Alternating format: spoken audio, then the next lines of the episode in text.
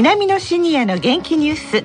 この番組は元気笑顔そして作ろう豊かな未来 JA 兵庫南の提供でお送りします。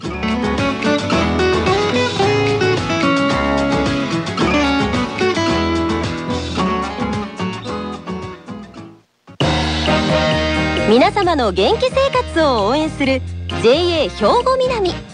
近畿最大級の農産物直売所虹色ファーミン。おすすめは JA 兵庫南エリアの新鮮な地元農産物。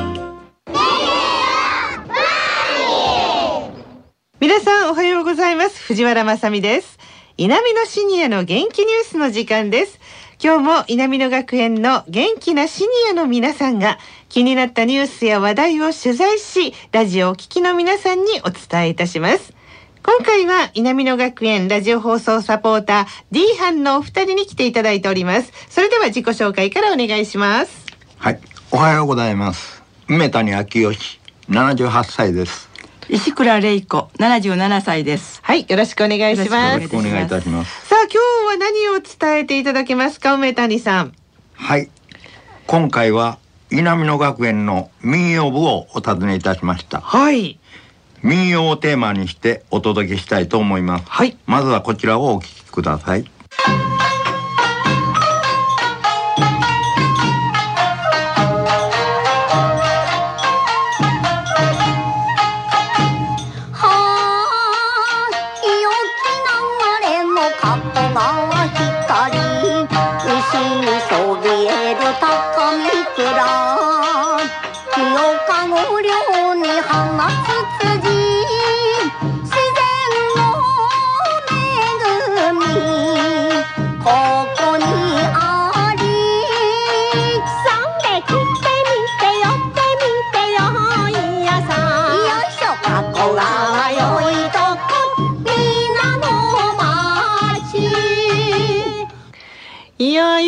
が流れてまいりましたねはい、この曲は加古川よいとこです。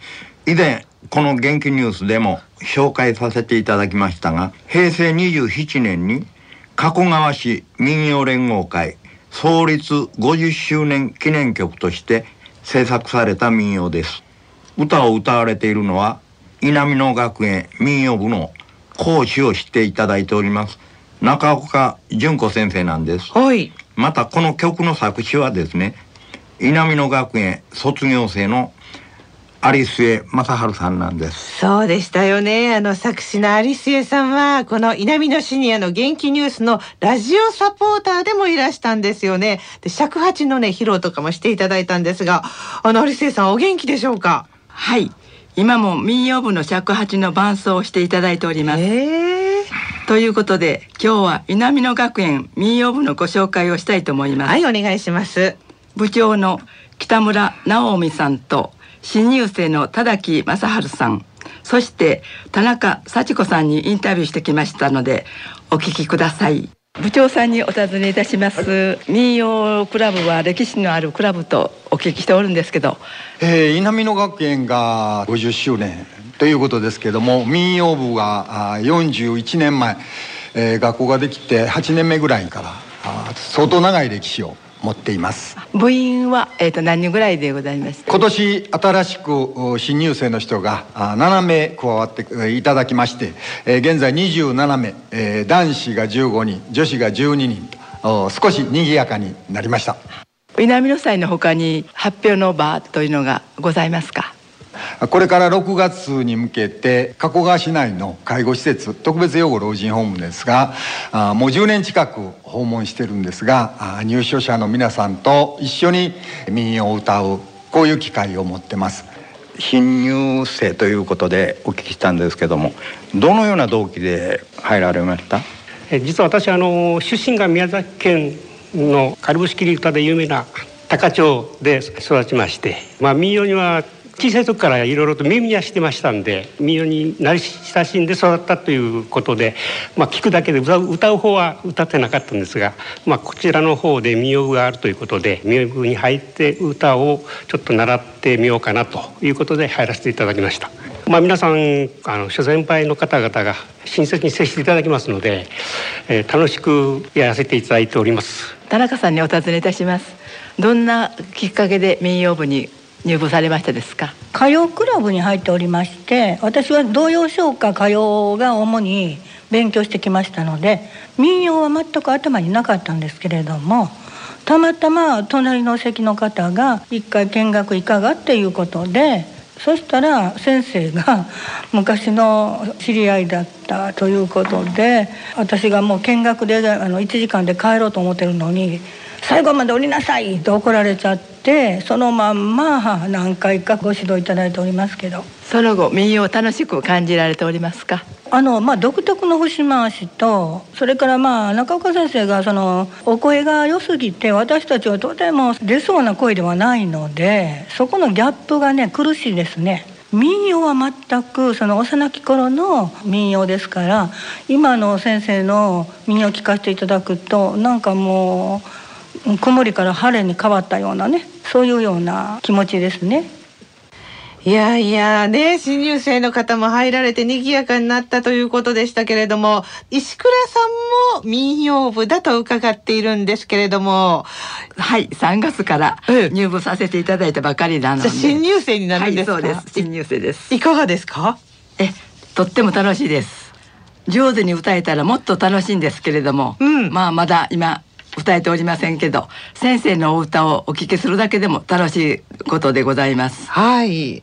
えそしてじゃあその講師の先生のお話聞きたいんですけれどもインタビューは？はい。インタビューしておりますのでお聞きください。授業一番初めに始まる前にまずは体を動かす私の独特の体操がありまして体操をしてそれから発声をまずします。それから歌に入ります先生何かあの上手に歌われるコツとかあるんですか？はあその上手っていうのがねどこまでを上手っていうかが問題なんですけど今はもう楽しく歌えばいいんじゃないかなと思ってもっと上手になろうと思ったらやっぱりいろんなところで歌うように場数を踏んだらだんだんと上手になると思いますよ。たくさん民謡がある中で、どういう民謡を主に部員さんにご指導されてるんでしょうか？えっとね私今あの兵庫県の伝承芸能っていうところの理事をしておりましてね。兵庫県の民謡をちょっと広めないといけないんです。で特に私はあの加古川船歌と加古川節っていうのをあの広める私はちょっと役を仰せ使ってるのでそれをまあもう広めていきたいのと、まあ、兵庫県の歌もある程度いろんな歌を知ってその上で全国北海道から九州までの歌をあの教えるようにしてます。兵庫県の民謡にはですね、はい、何かやっぱりその特徴というんですかねどういうようなところが違いますでしょうか？これがね私らも本当に全国の大会にいろいろ行ってね感じることなんですけどね。東北とかね九州とか行ったらねもう独特の民謡があるんです。郷土にあの根を下ろしてるね。ところが関西地区の方でねもう本当にねこれっていう特徴のある歌があんまりないんですよ。でだから今あの昔の人口ずさんで歌っている歌を訪ねていって聞かせてもらってそれをちょっとアレンジって言っておかしいですけれどもしてねそれを今こうずっと歌い込んでいってるっていうのが多いんです。だから特徴っていうのがねあんまりないのがね悩みなんです。昔のそのお方からですね、うん、聞いて、アレンジされるとおっしゃいましたけども、はい、例えばどのような歌兵庫県の場合えー、だから今ね私が今してるのはあの加古川節ね私が伝えていかないといけないのはこれは昭和7年にできたんですよ。でそれが戦争で中断されてオクラに入っててあの田舎の方のオクラに昔のそのシートみたいなねあんなんでが眠ってたんですよ。でそれをもう音源ももうもう本当に分かりにくいのを聞きながら。あのやっと取ってそれを三味線の風にしてどうもあの芸者さんが吹き込んで歌ったみたいなんですけどね。それをちょっともうあんまり違わないようにしてあの歌私が吹き込んで今広めていってるんですけどね。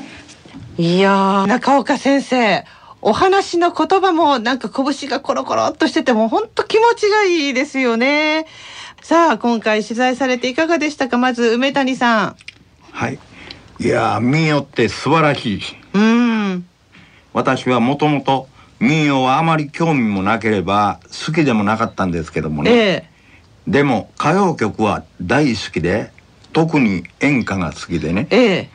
粘りのある拳の効いた演歌は特に大好きなんですよ。あじゃあもう民謡ぴったりなんじゃないですか？でも中岡先生のうん「格が良いとこ」聞きまして、ええ。民謡と演歌拳を聞かすはい。何か共通するところがあるように思います。うーん。中岡先生の「格が良いとこ」を聞いて民謡にはまりましたね。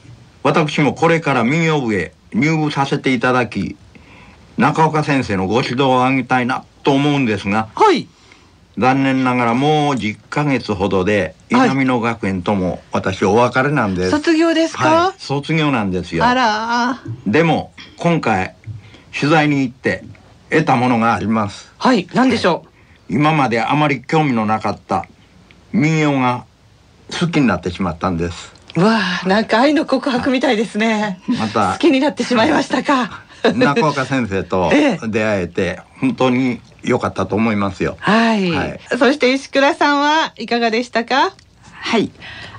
先生のご指導で部員の皆さんが上手に歌っておられました。うん。コンクールに出場される方の歌をお聞きしたのでございますがええ。民謡は土やら仕事の匂いを感じさせるように歌うと良いということをお聞きしました。ええ。皆さんそのような歌い方をしておられまして、うん。その情景が目に浮かぶように思いました私も少しでもそれに近いように歌っていきたいと思います。はい。また中岡先生が掘り起こされた民謡をもっともっと教えていただきたいと思っております。そうですね、その歌い継ぐという今度は石黒さん民謡部に入られましたから、はい。その役割も担っているわけですからぜひここで一曲歌っていただきたいというところなんですけれども、ちょっと練習風景を聞いていただきましょう。デカンショ節え時間までどうぞお聞きください。今日はありがとうございました。ありがとうございましたありがとうございました